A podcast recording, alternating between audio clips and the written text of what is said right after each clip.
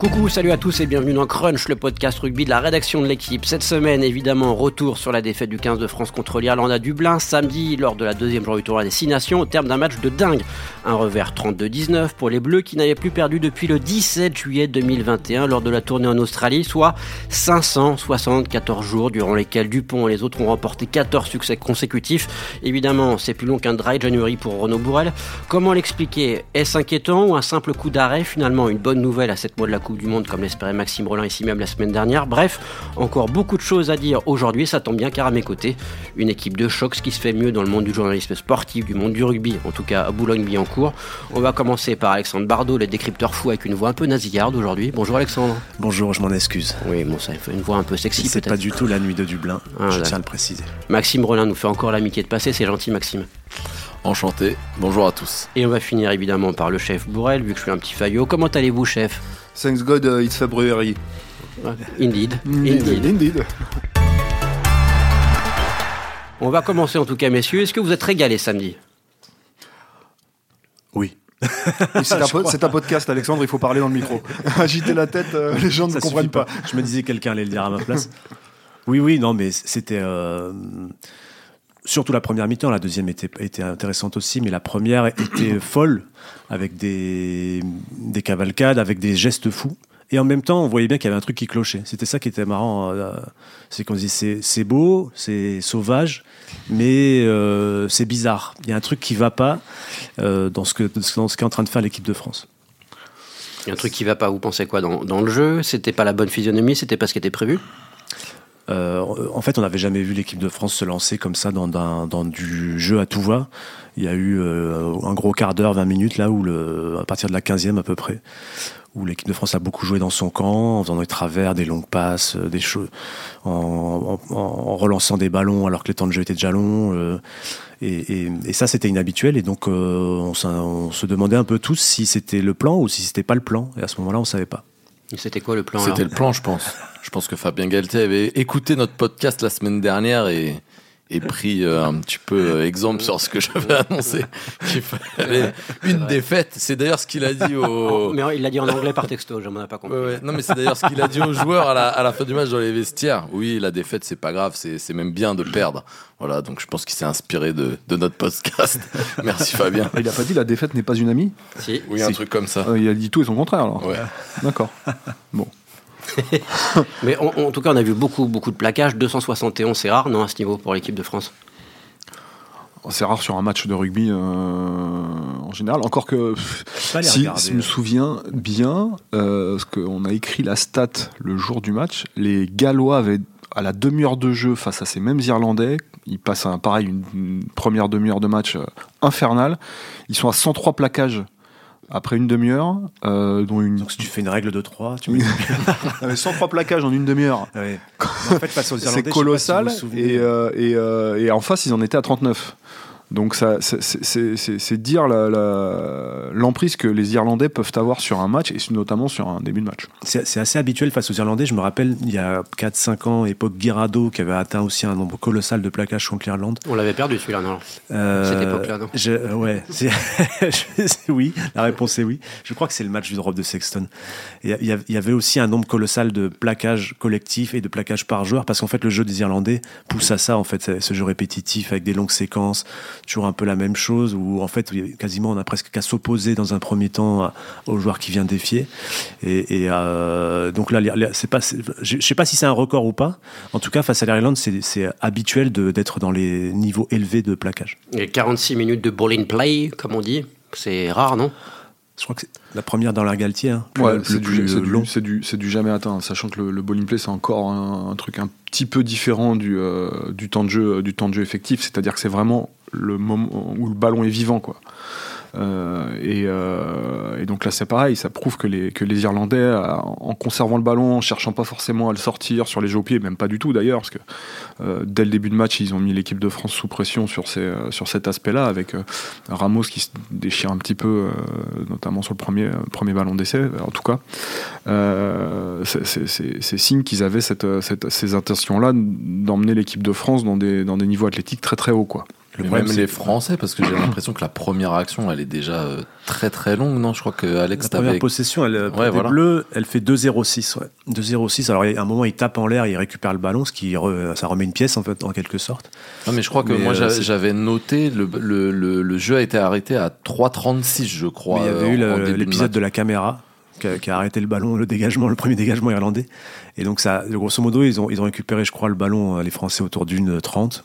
Et, là- pendant 2, mi- pendant 2 minutes 06, ils l'ont possédé. Et ça, déjà, c'était assez étonnant, en fait, de les voir se lancer dans ce type d'action-là, même si à un moment, elle a été interrompue par un coup de pied qu'ils ont récupéré. Mais ils ont quand même ensuite continué. Et c'est ça, en fait, qui est un peu. euh, Il y a aussi beaucoup de ball in play sur ce match-là parce que, en fait, le, les, Français n'ont- ont contribué, en fait, sont rentrés dans ce jeu-là eux-mêmes en, euh, en, en jouant depuis leur propre camp, notamment. Mais c'est quoi le plan de jeu désormais? C'est de la dépossession, la repossession, la réadaptation, quelque chose qui finit en sion, mais on sait pas trop ce que c'est en fait. C'est c'est plus très clair, non, pour cette équipe de France? Non, c'est ce qu'on a essayé de raconter dans le journal de ce matin, c'est que si on prend le- ce que- ce qu'était le jeu du tournoi 2022, c'est-à-dire euh, des, des possessions avec euh, fulgurance, euh, c'est différent de ce qu'on a vu en novembre, qui était de la dépossession à l'extrême et qui a été revendiqué après coup par le staff en disant qu'ils voilà en expliquant pourquoi. Euh, Aujourd'hui, ça fait deux matchs et notamment le match en Irlande où on est dans autre chose. Euh, et, donc on sait plus trop euh, quel, est le plan. Et, c'est même à se demander si aujourd'hui les joueurs le, savent concrètement, puisqu'en fait, ce qu'ils ont fait en première mi-temps n'était pas ce que leur avait demandé euh, Fabien Galtier. Donc, euh, est-ce qu'ils ne s'entendent Est-ce que est-ce que c'est pas compris? Est-ce que on leur a dit maintenant vous pouvez vous adapter, vous avez un peu plus de liberté, et du coup ils, sautent sur cette liberté pour en faire un peu plus Est-ce que ils ont envie aussi de jouer davantage que ce qu'ils ont fait en novembre parce qu'ils étaient frustrés? Est-ce il peut y avoir toutes les toutes les hypothèses possibles. Pour l'instant, on n'a pas de réponse. Mais en tout cas, il y a un flou. Et ce, qui est bizarre, messieurs, c'est que pour en avoir discuté avec euh, Fred Burnett, qu'on avait vu Laurent Labitte, c'est qu'au mois de novembre, c'était un jeu plutôt restrictif, mais les joueurs avaient fait même vraiment encore moins de jeux que ce qu'avait demandé le staff. Là, c'est l'inverse. Est-ce que les consignes passent encore bien? Est-ce qu'il y a un, schéma qui est clair, défini désormais dans l'équipe de France, ou est-ce qu'on est un peu dans le flou? Ce qui est certain, c'est que ça, ça, ça ressemble pas à ce staff-là de vouloir de manière. euh, lui qui anticipe tout et, euh, qui, essaie d'avoir un coup d'avance et qui sait parfaitement comment jouent ses adversaires, ça lui ressemble pas de, bouleverser euh, une stratégie qui fonctionnait si bien jusque-là, même si on sentait que l'élastique commençait à se tendre, notamment en, en novembre, euh, et de passer et de passer d'un extrême à quasiment un extrême à l'autre. Après, bon, ils n'ont pas non plus euh, relancé tous les ballons, mais ils ont quand même beaucoup joué effectivement de leur camp. Euh, moi, ce que je pense, c'est qu'ils ont dans l'idée quand même de continuer à très peu s'exposer de leur camp. Euh, Ils ont un mot d'ordre, je crois, c'est euh, pas, pas, de, pas de rock superflu euh, depuis, euh, depuis leurs 40 mètres. Euh, donc ça veut bien dire qu'à un moment, il faut, euh, il faut, il faut se séparer du ballon, et pas n'importe comment, c'est-à-dire en, en étant capable de mettre la pression, la pression derrière. Ce que Antoine Dupont a plutôt bien fait sur son jeu au pied, mais Peut-être qu'il n'était pas suffisamment supplé, supplé là-dessus. Peut-être que Romain Tamac a un peu trop joué euh, aussi, euh, de son camp en tout cas. Et donc, ils sont dans un discours de. euh, effectivement, vous êtes des bons joueurs, vous avez la capacité de, vous adapter, de lire, de lire les situations. Ne le faites pas n'importe comment. Quand on essaie de réinsuffler ce message après le, celui de fermeture euh, de, de- de novembre, bah, il faut un peu de temps pour euh, placer le curseur. Et quand on joue la première euh, nation mondiale, quand le curseur il est pas au bon endroit, bah, il se passe ce qui se passe. hein. c'est 4 essais à 1 et, euh, et un moins 12 à l'arrivée. C'est de leur camp qu'ils ont trop joué, Maxime, les Français Oui, sûrement. Sûrement. non, non, mais euh, c'est vrai que moi, je suis Excusez-moi, il est un encore à Dublin, là. Mais... Ouais, non, mais moi, c'est vrai que je suis un petit peu surpris par, euh, par euh, cette équipe de France. Ça marchait si bien et finalement, comme ça, on a l'impression de, de passer du tout au tout. Alors, est-ce que euh, c'est une façon pour le staff aussi peut-être de, de, de dire aux joueurs, ok, bah allez-y, on, on va jouer et, et au final se rendre compte que bah, face à certaines nations, c'est c'est voué à l'échec, je sais pas. Euh, comme je l'ai dit, c'est peut-être pardon peut-être le moment de de perdre, hein, j'en, reviens à ça, mais pour euh, au final pour plus tard se dire, eh ben ce match-là en Coupe du Monde, on le jouera différemment parce qu'on pourra pas gagner si on le joue comme ça. Peut-être, je je sais pas. Comme le dit Renault, cette équipe, euh, enfin cette équipe, ce staff a quand même souvent un coup d'avance. Euh, Fabien Galtier, niveau stratégie, c'est quand même une référence au niveau des coachs. Il voit quand même beaucoup de choses. Euh, je me rappelle face à la Nouvelle-Zélande, euh, qui a été un match euh, aussi incroyable, comme on le dit. On en a mis quand même 40 face à, nous, à la Nouvelle-Zélande. Et de mémoire, c'est quand même la veille du match où il a trouvé une, une, une mini faille. Ils ont eu, Euh, ils ont eu une sorte de déclic. Ils ont trouvé. Voilà, qui, qui une data qui leur ont permis de trouver quelque chose. C'est d'ailleurs les, les, les deux analyses vidéo qui, qui l'ont dit dans ce podcast. Et au final, ça, ça, ça a rendu un match de, de dingue. Mais c'est parti du- du- d'une mini faille par rapport à une data. Donc voilà, je, je, je peux pas croire que, que l'équipe de France, moi, change du tout au tout. Euh, voilà, c'était peut-être euh, voilà une sorte de, de test. Hein, ça peut arriver, non? Je je sais pas. Alors c'est vrai que ça paraît bizarre parce qu'on était sur euh, 14 victoires, euh, qu'il y avait cette possibilité de faire un deuxième grand chelem et que c'est pas sur un match du tournoi en Irlande qu'on tente des choses. C'est c'est la première euh, réflexion qui me vient à l'esprit de me dire non, mais c'est pas en Irlande qu'on va tenter des trucs, mais bah, peut-être que peut-être que si finalement euh, peut-être que parce que je, je, je pense pas qu'on puisse changer comme ça à 7 mois de la Coupe du Monde à repasser sur un jeu de de, de possession j'y crois pas en fait. il y a un truc qui, qui en fait il y a un truc qui m'échappe De toute façon, ça, et le staff n'a pas vraiment répondu à, à ces questions Si, quand même, parce que euh, Fabien Galtier a dit en conférence de presse, c'était pas le plan. Ce qu'on a vu en première mi-temps, notamment ce jeu depuis le camp français, c'était pas le plan. Le plan, c'était de jouer plus haut. Ça, c'est c'est sûr. Euh, de jouer plus haut, donc d'aller un peu plus dans le camp irlandais. Mais la question, c'est pourquoi les joueurs l'ont pas fait? Est-ce que, effectivement, comme dit Renaud, et c'est comme ça, moi je dirais que c'est l'hypothèse la plus probable. C'est-à-dire qu'à un moment, quand on donne de la liberté, c'est un peu comme. euh, c'est bizarre ce que je veux dire, mais c'est dans comme n'importe quelle éducation. tu, euh, tu, tu fais une éducation stricte et puis tu donnes un peu de liberté. bah, je pense que tout d'un coup, as un, chez, un, enfant ou chez n'importe qui, tu peux avoir cette envie tout d'un coup de profiter à fond du truc. Et là, le discours d'avant-tournoi, c'était ça c'était adaptation, un peu plus de liberté, un peu plus de possession. Et peut-être que les joueurs l'ont euh, trop, euh, enfin, euh, intégré au point de se dire bon ben voilà, on, on peut lâcher les vannes. parce qu'ils étaient frustrés aussi de la tournée de novembre parce qu'ils sont- étaient sont frustrés, peut-être parce qu'ils ont des habitudes aussi, les Dupont, Tamac, Ramos, ils ont l'habitude de jouer de leur camp, de, de tenter des choses. Sauf que c'est peut-être moins possible au niveau international, c'est peut-être moins possible avec cette équipe de France-là qui n'est pas forcément dans la même culture qu'au Stade toulousain. Il y, a un, il y a un second euh, facteur de frustration depuis ce tournoi, c'est, on l'a aussi beaucoup écrit, répété, c'est euh, le fait qu'ils avaient une arme qui était, euh, qui était le rock, et notamment la faculté à, à petit 1, ralentir l'adversaire, petit 2, récupérer des munitions sur lesquelles, sur lesquelles ils peuvent plus s'appuyer à cause de cette volonté de, de, Ou moins s'appuyer. au ou moins. moins s'appuyer Ouais. en tout cas, Mm. c'est euh, qui, qui les empêche de, de, de, de- voilà de, fluidifier un peu le jeu, enfin leur jeu, et qui euh, et qui donc crée euh, crée un autre sentiment de ah, peut-être pas d'échec, c'est trop euh, c'est trop c'est trop fort, mais en tout cas qui les a clairement mis en difficulté à Rome avec ses 18 pénalités concédées et à Dublin pour enrayer la machine euh, la machine adverse qui elle est, est assez assez impressionnante quoi. Donc ça serait une phase de transition en ce moment-là. Ouais, mais enfin, au-delà de la phase de transition, sûrement, euh, moi je trouve que c'est inquiétant finalement si cette transformation de la règle euh, nous, nous rend si différents en fait. C'est Après, faut, moi il ça faut voir- m'inquiète en tout Il cas. faut voir à quel point euh, ça va peser. Ce- qui est sûr, ce qu'on sait, c'est qu'à la, à la fin de la tournée de novembre, le World Rugby euh, s'est réuni avec les fédérations apparemment et ils ont fait un constat que la tournée de novembre avait été trop fermée. Et ils ont décidé de changer quelque chose, de changer notamment la directive sur l'arbitrage des rucks. Euh, parce qu'en fait, si tu rends plus difficile le fait de défendre dans un ruck et de piquer le ballon et de ralentir le ballon, alors tu, tu touches à toute la stratégie, notamment la stratégie de dépossession, parce la dépossession, l'idée c'est je tape parce que quand j'ai pas le ballon, je suis moins emmerdé que quand je l'ai. Je mets l'adversaire sous pression, je lui pique le ballon, je peux contre-attaquer ou j'obtiens des pénalités dans son camp. Mais si tu rends ça, ce travail-là plus difficile d'obtenir des pénalités, de ralentir les ballons, alors il y a moins d'intérêt de se déposséder, de taper. Le, le truc, c'est qu'en fait, ça intervient ça à, à 10 mois de la Coupe du Monde. Et, que, que potentiellement, ça peut avoir des effets importants euh, sur, sur le. Plus sur- important sur l'équipe de France que sur d'autres. oui, sur parce que l'équipe de France était la, la, la reine, on va dire, de ce jeu de dépossession. C'est celle qui le maîtrisait le mieux. Elle a basé ses 14 Ça peut victoires gêner là-dessus. les Néo-Zélandais aussi, hein, cette règle-là. Ça peut gêner, hein, oui. Mais qu'il Eux les, Néo-Zélandais, ont ils ont quand toujours été euh, dominants dans les, dans, les, dans, dans les phases de, con- de contest et qui se nourrissaient aussi beaucoup des ballons de, Mm. des ballons, des ballons de récup. mais ils ont une organisation collective qui est un peu plus faite pour posséder le ballon, comme, Oui. les, comme les Ils Irlandais. passent plus de temps ensemble. Ouais. et- et leur Mais euh.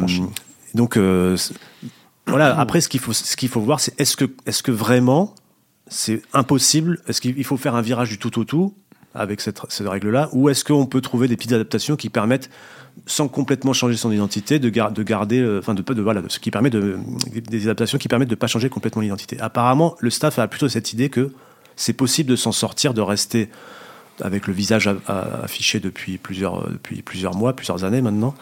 Euh, même avec cette règle-là, juste avec des adaptations, on peut s'en sortir. Euh, on verra. Il faudra aussi voir si les arbitres vont être euh, constants dans leur manière d'arbitrer les rucks ou est-ce qu'il va y avoir à un moment un retour en arrière. Comme ça peut arriver, ça a pu arriver en foot, dans le rugby, hein, plein de fois il y a des Oui, directives vrai que dans nouvelles le et puis rugby, six mois ça, plus ça tard. arrive euh, jamais de changer les règles, c'est ça qui est bien. non, mais Non, mais même- Normalement, mais- on aura une petite règle Non, juste sur le- avant le début de la ça, Coupe du Monde. Parfois, les arbitres, ils sont hyper stricts dans un premier temps parce qu'on leur a Mm. martelé un message. Et puis six mois après, ils ouais. passent un peu à autre chose, ou, et puis ils sont moins attentifs à ça. Et, Après, il voilà. faut rappeler que l'équipe de France, euh, je parle sous votre contrôle, le premier match en Italie, c'est 18 pénalités, là c'est 7. Donc déjà, il y a une évolution par rapport à ça. Peut-être qu'ils font sûr. beaucoup plus attention, ou alors que l'arbitrage n'était pas le même entre le premier match et le deuxième match aussi. Peut-être qu'ils sont pas tous sur la même longueur d'onde, non? Moi, j'ai l'impression qu'ils se sont quand même beaucoup euh, réglés par rapport à l'arbitrage. Ouais. Mais du coup aussi, on a vu des joueurs un peu nouvelle, hésitants parfois. C'est une bonne nouvelle Ah bah de, de s'être réglé aussi rapidement face à un adversaire beaucoup plus euh, coriace. Et après, il faut. c'est- Ça, c'est vrai que ça a aussi, on a eu l'impression, en tout cas, faut en discuter avec eux, mais que ça a pesé sur des joueurs. Que le Aldrit, moi, j'ai trouvé plus hésitant dans les rucks. Ils étaient un peu plus à y aller. Euh, faudra voir. Voilà, les, les- les jours à venir, les semaines à venir, les mois à venir vont vraiment nous dire euh, euh, lever, lever plein d'incertitudes, plein de questions d'aujourd'hui. Est-ce qu'il y a des joueurs aussi qui, qui vous inquiètent? On voit comme euh, quelqu'un comme Uni Antonio qui a été d'ailleurs cité, qui sera, qui sera entendu cette semaine. Est-ce qu'un joueur comme ça, dans ce rugby-là, et finalement, est pas un peu dépassé? Ouais. Qui va Euh, dire du moi, mal je- de Winnie Non, non, mais en fait, Ouais, dépend. c'est pas, dire, pas, pas du mal, mais en fait, on est, on est, euh, c'est- d'ailleurs le créneau de, de ce staff et certains de ses membres. C'est qu'on est dans un, un rugby avec de plus en plus euh, de, de volonté de, de vitesse, de dynamisme, d'intensité. Et, euh, et des joueurs qui euh, n'arrivent plus à répondre à des, à des critères de déplacement euh, euh, très élevés euh, ou importants, ou euh, bah, euh, quelque part ils s'é- ils s'é- ils s'éliminent d'eux-mêmes quoi. Donc euh, c'est pas c'est mais bon c'est comme ça. Donc effectivement euh, sur des sur des matchs qui vont devenir de plus en plus échevelés et avec de moins en moins de phases de contest euh, et avec de moins en moins de, de- de- de moments combattus mais beaucoup plus courus euh, effectivement des joueurs euh, lourds qui se déplacent moins auront des difficultés et bon c'est c'est pas insulter Antonio de dire que c'est un joueur lourd on, et- on a le droit de le dire ici parce qu'il est pas à côté de nous en plus. non, mais c'est pas, ça sera, ça serait pas forcément le seul. Non, non. Dire, Aujourd'hui, l'équipe de France, elle a des, des poids lourds, elle le revendique parce qu'elle avait un style de jeu qui euh, fait de, de- de- d'attaque rapide, euh, qui faisait que euh, ces joueurs-là euh, euh, pouvaient euh, exister en fait en équipe de France et pouvaient être performants en équipe de France. Si demain euh, le jeu de l'équipe de France devient un jeu avec davantage de possession, des actions plus longues, alors peut-être qu'il y a des profils de, qui vont changer en deuxième ligne, en troisième ligne, peut-être même au centre du terrain. mais c'est encore une fois, je, pense que le staff l'a en tête, mais avance en- en essayant de voir un peu s'adapter. quoi. On avait déjà vu une adaptation hein, au tournoi 2021, je crois. Ils avaient dit, euh, les- on a vu que les arbitres laissent plus d'attitude aux attaquants Ouais, dans les sauf rucks. que là, on est à 7 mois de la Coupe du Monde. Eh oui. C'est ça, la- on avait installé comme une sorte d'équipe type. Et cette équipe type et ce vécu commun euh, qui est un petit peu le, Graal de Fabien Galtier, que, les mecs aient des sélections euh, communes, qu'ils arrivent tous à un certain nombre de sélections. C'était son objectif. Il a encore répété que c'était son 32e match à la tête euh, des Bleus, notre 32e match. Il en reste tant pour aller jusqu'à la Coupe du Monde. Oui, mais il a aussi toujours dit, et depuis le début de son mandat, que tant que, le, tant que la règle favoriserait autant les défenseurs, l'équipe de France, elle jouerait comme ça. Mm. Et quand ils les ont senti à un moment, il y a eu euh, un mois, où il y avait un, un arbitrage un peu nouveau, plus de latitude laissée aux attaquants et moins aux défenseurs, c'était tournoi 2021, ils ont changé leur fusil d'épaule un peu, ils ont fait évoluer le jeu. Puis l'arbitrage est revenu dans la norme, on va dire, et ils sont revenus à leur jeu habituel. Donc à un moment, ils doivent aussi, si jamais, encore une fois, c'est il, faut, il faudra voir si ça, quel, quel effet concret, enfin, quel, ça fera un peu plus de temps pour voir Si c'est durable. concrètement si c'est durable et si- et s'il n'y a pas une voie possible y compris avec cette équipe-là, y compris Ouais, mais avec du temps, il y, en a, il y en a plus beaucoup. Mais il y en a plus puisque beaucoup. il- il- le tournoi, c'est 5 matchs et les Bleus ont 4, quatre matchs amicaux. Ce qui est beaucoup d'ailleurs, 4 matchs amicaux. Certaines équipes en font que 2. Mais il reste pas beaucoup de matchs, quoi. Ben non, non, il est, ouais, mais je, je, je pense qu'ils avaient fait euh, le bon pari jusqu'à la tournée de novembre 2022 avec le jeu qu'ils faisaient, qui correspondait à la tendance et à la- à l'arbitrage. mais vu que l'arbitrage évolue, normalement, il évolue plutôt les, post-Coupe du Monde. On attend la Coupe du Monde pour. euh, mais là, euh, il y avait un- il y a un constat qui a été fait que c'était pas. Voilà, que même apparemment les audiences n'étaient pas très bonnes, globalement, sur la tournée de Ouais, novembre. mais alors, donc, euh, c'est les Et donc, euh, audiences c'est qui pris de court. Euh, Ça, Ça s'appelle le euh, sport spectacle. Il y avait le Super Bowl hier Ça a soir. toujours été On comme ça, t'invite hein. à- On t'invite à acheter un œil. Après la Coupe du Ça Monde dure six- ça 2007. dure six euh, hein.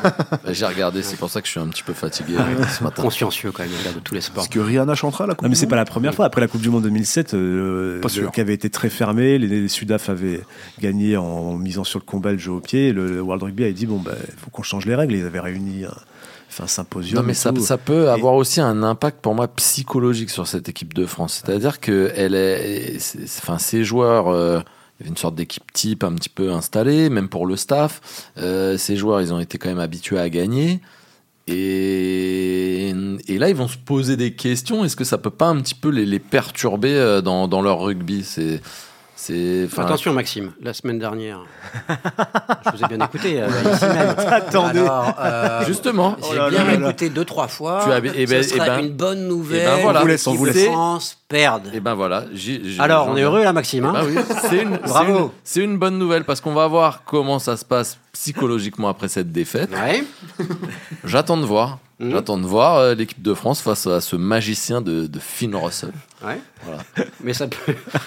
Bon, la seule bonne nouvelle, c'est quoi? C'est que ça va les euh, faire s'interroger, ils vont progresser, ils vont prendre les matchs les uns après les autres. On apprend quoi toujours mieux dans la défaite. C'est pas moi qui le dis, C'est- hein, un grand C'est un sélectionneur. philosophe qui a fait Colanta. C'est sûr, c'est qu'ils referont pas l'erreur stratégique qu'ils ont faite. En, ils, ils avaient- ils avaient jamais pas suivi un plan à ce point-là euh, dans, dans l'air Galtier. Et là, ils se sont pris une, euh, 20 minutes. euh, allez, on y va. Mais ça, je pense qu'ils le referont pas parce qu'ils ont vu en fait quel effet ça avait. Parce que depuis euh, dimanche, depuis samedi aussi, on s'interroge, on dit ouais, mais est-ce qu'il y a des joueurs qui sont pas un peu bouillis physiquement? Est-ce qu'il y a des joueurs qui sont pas en dedans physiquement? Et c'est possible qu'il y en ait. Un mec Mais- comme Greg Aldrit, il a beaucoup, beaucoup joué à La Rochelle. oui, mais est-ce qu'il est, est, qu'il est moins bien physiquement parce que il est voilà, c'est son état. Est-ce que Sani était moins bien physiquement parce que c'est son état du moment, ou est-ce ou est-ce parce que est-ce que c'est parce que, excusez-moi, je vais réussir à le dire, est-ce que c'est parce que l'équipe de France a surjoué et s'est usé? Il y a des il y a des attitudes, y compris de Grégory Aldrit. Euh, en première mi-temps, sur des actions euh, où ça part dans tous les sens, où il y a des joueurs, ils sont très vite, les- ils, sont à l'arrêt, les mains sur les genoux, alors que le, le- le jeu continue. hein. À la Et- 30e, c'est flagrant. Mais hein. même à la Chelon, 15e, che- à la 15e, il y a déjà des joueurs qui, sont un peu dans le, dans le dur. Et, et c'est- donc, c'est peut-être la stratégie aussi qui les a mis dans le rouge. Ah, Jusque-là, on- disait euh, 20 secondes, de, 20 secondes, on tape. 20 secondes, ça n'a pas avancé, on tape, on monte. L'attaque, c'est trop énergivore. On- et donc, on on garde pas le ballon. Là, ils l'ont gardé, gardé, gardé, multiplié les temps de jeu. Enfin, un moment, Est-ce qu'il n'y a pas eu un, petit effet aussi de, de, de Griezmann sur le sur l'essai de sur l'essai de Penaud qui est bon, qui est extraordinaire, hein, Oui, qui est- ouais. voilà, mais il y a beaucoup de réussite parce que Ntamak ça passe, il est gêné par il est gêné par Barnes, elle rebondit. Euh, claquette, euh, claquette miraculeuse de Ramos et puis là, euh, boum, ça s'enchaîne, euh, jeu dans le désordre.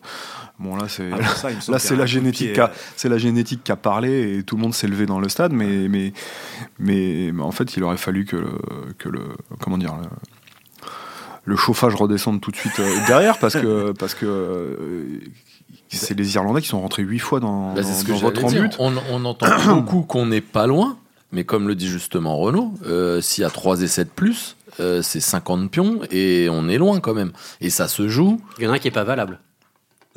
L'arbitre a été nul, si j'en crois les On- réseaux sociaux. On, on ne, on ne reviendra pas sur l'arbitrage. L'arbitre a toujours raison, il paraît. Ou presque. Ou presque. Euh, mais, mais si vous avez euh, trois essais de plus, euh, il n'y a pas grand chose à dire. Euh, et au final, ça fait une, une lourde défaite. Euh, alors, déjà que c'est la plus lourde de l'ère Galtier, euh, c'est ça qui peut être aussi un petit peu in- Ce inquiétant. qui, est, ce qui est intéressant par rapport à ce qu'on disait, l'essai de Penaud, là, c'est qu'il y a un essai extraordinaire, effectivement consécutif à une très longue action, où les Irlandais nous ont renvoyé trois fois le ballon sur nous, où on a tapé, mais jamais dans des bonnes conditions. Il renvoie le ballon et nous, on remet, euh, on, relance le ballon, on joue, etc. Action suivante, Ramos contré c'est tout de suite. Et comme si, euh, en fait, cette action, elle avait aussi contribué à épuiser l'équipe de France et que derrière, en fait, ils ont marqué. Alors, l'essai, on a vu après coup, n'était pas valable. On peut, on peut juste dire que, puisque tu parlais de Monsieur Barnes, on en a parlé un peu avant le, podcast. euh, Barnes, on peut pas lui reprocher d'accorder cet essai. Il a, il a à disposition des images où on peut penser qu'il y a essai, que, que C'est réalisa- réalisation qui est pas bonne en voilà, fait. Love, euh, ne, touche pas au sol, le sol et c'est seulement après coup, une fois que l'essai est validé, qu'on voit un autre plan. elle n'est pas diffusée. Oui, mais C'est Oui, oui, elle est- ça le- la, la aurait- Barnes réalité. ne la voit pas, cette image elle n'est pas Ni diffusée. le voilà. arbitre vidéo, ni Barnes ne voit cette si image. ça avait été au Stade de France, elle aurait été en On boucle. l'aurait vu cette Elle image. aurait été en boucle. Et par ailleurs, Barnes, je- puisque on en parlait tout à l'heure, mais je- je- il, a, il a sifflé 7 pénalités contre les Bleus, c'est-à-dire que peu en fait, vraiment très peu. Euh, il aurait pu mettre un carton rouge à Antonio. Je vois pas trop ce qu'il y a à reprocher à Barnes sur ce match-là, euh, si ce n'est qu'il a arbitré un match où les Bleus ont perdu. C'est peut-être ça son problème moi, aux yeux de. même si le plaquage de, de Penaud sur l'eau Ouais. sur l'eau est, Oui. est légal. Bon, c'est autre chose. Et puis de toute façon, sur, sur, sur, sur ce match-là, vous êtes tellement dominé que, que, que faire, un, faire tout un fromage sur euh, cet essai accordé ou pas. Alors c'est vrai qu'il permet, il permet aux Irlandais de revenir devant, Mhm. mais euh, là, il y aurait eu touche pour les Français, qui vraisemblablement pénalité. ou pénalité. À Vra- cause du plaquage. vraisemblable- ouais, voilà, ou pénalité. Mais bon, si les Français avaient récupéré une touche, ils seraient dégagés. Euh, la pression qu'ils ont repris sur les renvois d'en but, par exemple, les Français, à chaque fois qu'ils ont eu des envois en but à, à rejouer sur les occasions de- sur les occasions d'essai, je suis pas sûr que ça les aurait mis dans une même euh, dans une dans une bonne position compte tenu du, du contexte du jour. Qu'est-ce qu'il faut regarder comme, euh, comme point positif? Bah, J'allais parler du drop, moi. En fait, c'est une arme que qu'on n'utilise plus. Et là, finalement, elle a été utilisée. Presque, c'était étonnant, je crois. Est-ce que C'était bien l'équipe- joué. C'était hyper bien joué. Et à ce moment-là, il fallait le faire. On revient à trois points si, si je me trompe pas. Et j'ai trouvé que c'était vraiment euh, hyper bien joué euh, stratégiquement, dans l'exécution et tout. Et alors que c'est une arme qu'on n'utilise jamais, je me demande si on a déjà tapé un drop depuis euh, l'ère Galtier, peut-être un d'Entamac euh, qui avait été raté de mémoire, mais je- j'en vois pas trop. Et, Je pense et- Galtier commence au match France-Argentine de la Coupe du Monde. Alors dans ce cas, non, non, non, il non, était adjoint comme les autres à l'époque. Voilà. non, non, ça. non, je, je parle vraiment de, de 2020, oui, mais, mais j'ai, j'ai- je me suis dit, mais c'est une arme en fait finalement qui, qui fonctionne et, et là elle a super bien fonctionné et je me suis dit on devrait plus l'utiliser. Après, c'est dur un drop. hein. non mais c'est dur ça, un a l'air, drop. ça a l'air facile parce qu'il est passé, mais euh, non mais même les Irlandais, hein, avec Mm. 8 fois dans leur, huit fois dans notre but, ils auraient pu à un moment se dire, euh, bon, bon, il faut qu'on qu'on concrétise, qu'on qu'on pour revenir sur les ta points. question, sur Mais ça c'est positif sur de, a- savoir euh, selon moi à ce moment-là. euh, faire un drop qui est plus jamais utilisé, moi j'ai trouvé que ça c'était positif. C'était une sorte de justement. ce qui est positif. Français euh, avait, une sorte de, avait de la jugeote quoi. plus sur ce match, je trouve, c'est c'est le, le niveau d'engagement et de et, et d'efficacité de, de, de- de pas mal de joueurs. Flamand évidemment ressort en premier lieu, euh, Marchand, Gelonche, Ficou qui est vraiment un patron là sur ce début de, tournoi. Donc ça c'est très encourageant parce que cette défaite elle, elle doit absolument à aucun moment euh, à, à une équipe de France qui a, qui a baissé les bras ou qui a renoncé. Euh, c'est d'ailleurs pour ça malgré la domination irlandaise que que, que, la décision, enfin l'écart se creuse plus en fin de match que ça. Donc ça c'est quand même ultra euh, ultra positif parce qu'on a vu des équipes de France exploser dans des dans des largeurs bien plus importantes dans des matchs de, de ce contexte-là. Donc ça on peut dire que c'est évacué de leur euh, de leur, disque dur quoi, ce- ce- ce- cette façon de se, résigner. Et puis euh, puis c'est déjà pas mal. Moi, je trouve dans le positif aussi, il y a un truc, oh, ça m'a frappé tout au long du match, c'est la capacité des Français à gagner des duels, à, battre des défenseurs. Euh, on l'a vu avec Penaud, on l'a vu avec Dumortier, on l'a vu avec Ficou, on l'a vu avec Dupont. Alors, ils ont aussi battu ces défenseurs-là parce qu'ils se sont lancés dans un jeu trop euh, fandango, comme on dit. Mais quand même, ça souligne qu'ils ont un, talent. Les Irlandais n'avaient pas raté autant de plaquages depuis 2019. Euh, c'est comme c'est une défense, euh, voilà, c'est pas n'importe quelle défense. Et de réussir à gagner autant de duels, c'est important.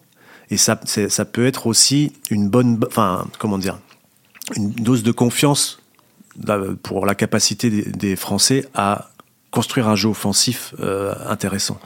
Parce qu'à partir de ces duels-là, en fait, quand on gagne des duels, on peut enclencher des actions positives, on peut avancer, on peut mettre de la vitesse. Là, ils n'ont pas toujours réussi à le faire, ils n'ont pas toujours réussi à mettre de la vitesse après leur, mouvement. Il leur manque une expérience collective, enfin un savoir-faire collectif dans certaines situations, sur le jeu posé, on va dire. Mais en tout cas, cette capacité-là, c'est assez, rare et, ça peut être un. On ne le découvre pas, hein, mais c'est intéressant. Surtout, euh, Alex, que c'est comme on l'a pas dit depuis le début, mais l'Irlande, c'est la meilleure équipe de la planète.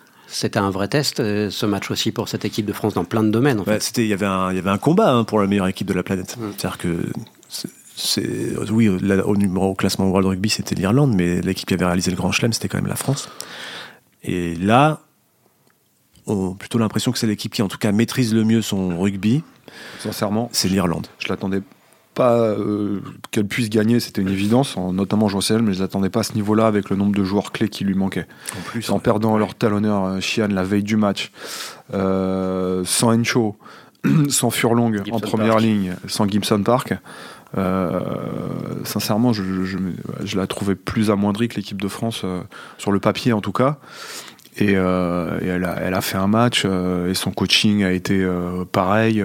Burn en remplaçant Sexton a été très bon. Enfin, c'était c'était assez impressionnant. Ça les empêchera pas de perdre en quart de finale comme d'habitude, peut-être. Mais... Oui, mais contre, la France. Ah oui. Mais on, pour revenir à cette notion de test, c'est peut-être le premier test raté par cette équipe. Non, on a souvent le, souvenir que pour les hommes de Galtier, ils avaient battu l'Angleterre euh, au début du mandat au Stade de France, qu'ils ont battu la Nouvelle-Zélande au Stade de France, qu'ils ont gagné euh, les champions du monde euh, sud-africain à Marseille, et que là c'était un tournant, peut-être une bascule pour cette année de 2023, et que là du coup on ne sait pas trop où on va en fait. Oui, c'est la première fois en fait qu'elle qu'elle s'incline euh, à la régulière, comme, enfin à la régulière. Jusque-là, elle avait perdu les matchs dans les dernières minutes. Sur des boulettes. Sur euh, des boulettes. La finale la Coupe d'automne des Nations, par exemple, avec une équipe remaniée. Voilà. Là, elle a fait des boulettes surtout en première mi-temps. Elle était encore dans le match à 10 minutes de la fin, au score en tout cas. Mais voilà, il y, y, avait quand même l'impression d'un rouleau compresseur irlandais et il a fini par marquer euh, ce rouleau compresseur dans les 10 dernières minutes. Donc oui, c'est la première fois qu'elle est prise mais c'est aussi la première fois qu'elle n'écoute pas, enfin qu'elle ne suit pas le plan en fait et c'est ce que je regrette, moi, c'est qu'ils n'aient pas davantage suivi le plan. Parce que j'aurais bien aimé voir une équipe de France plus classique dans, dans, face, à face à cette équipe d'Irlande. Une équipe de France qui part pas dans tous les sens. Face voilà. Je pense que le match aurait duré un peu plus longtemps. Euh, mais euh, voilà, c'est, on n'en sait rien. N'oublions pas qu'on n'était quand même pas passé loin de la défaite euh, face à l'Australie et il y avait eu un petit miracle. Donc peut-être que cette défaite nous pendait un petit peu au, nez et que là on est tombé sur plus fort et ça arrive aussi de, tomber sur plus fort et je pense pas que ça va remettre en cause non plus euh, tout ce qui a été euh, entrepris depuis, euh, depuis trois ans et demi. Avant de demander à Maxime si on va perdre contre, contre l'Écosse la semaine prochaine, et si ça serait bien. Est-ce que l'équipe de la France doit faire des changements dans sa compo d'équipe? Est-ce qu'il faut, relancer des, garçons comme hein, Jaminet Est-ce qu'un garçon comme Jaminet est clairement sur la sellette Oui, oui, il est très menacé. On a dit qu'on n'en parlait pas, qu'on le gardait pour le journal. Euh, est-ce que des garçons comme Melvin Jaminet doivent pas être relancés? C'est une bonne question. Hein. Merci. Allez, à la semaine prochaine. Non, mais... on en revient à la possession, euh, des possessions ou pas. Mais après, je pense que Melvin Jaminet est capable aussi de, de, de, jouer, enfin, et pas. C'est pas c'est pas qu'une machine à coup de pied. pas qu'une machine à coup de pied. Voilà, Melvin Jaminet est capable de, de relancer euh, comme Thomas Ramos. Euh, euh, c'est une bonne question. Je, ne suis pas sélectionneur malheureusement. On, on sent que l'équipe de France veut un peu plus de possession et veut un peu plus de prise de risque. Donc Ramos il sert à ça. Mais, mais pendant le match, le constat de Fabien Galti pendant le match, c'est ce qu'il a expliqué après coup, c'est qu'il manquait de longueur dans le jeu au pied et donc il fait rentrer Jalibert à la place de Ramos donc, euh, Jalibert qui joue régulièrement à l'arrière en club. Voilà. Donc en fait, il y a, y, a, y a deux envies, on va dire. Et, pour l'instant, voilà. Et qui a tapé deux. Il y a deux envies, on va dire. Où, et pour l'instant, il n'y a pas le profil du mec qui a un coup de pied de 50 mètres, comme Jaminet, et euh, le, talent offensif de, de Ramos.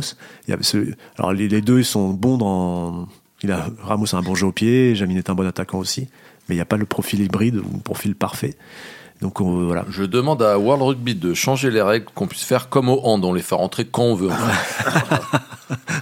Ça te plaît, Jean-François? Ouais, non, juste Maxime, pour terminer la semaine prochaine. En quoi ce serait une bonne nouvelle de perdre encore contre Mais non, l'Écosse? j'ai pas dit qu'il fallait perdre tout Ah, le match. hein.